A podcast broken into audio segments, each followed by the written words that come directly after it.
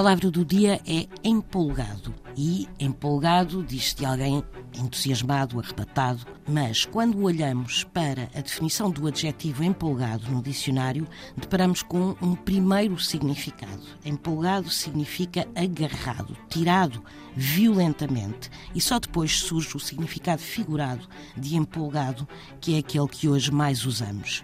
Alguém entusiasmado.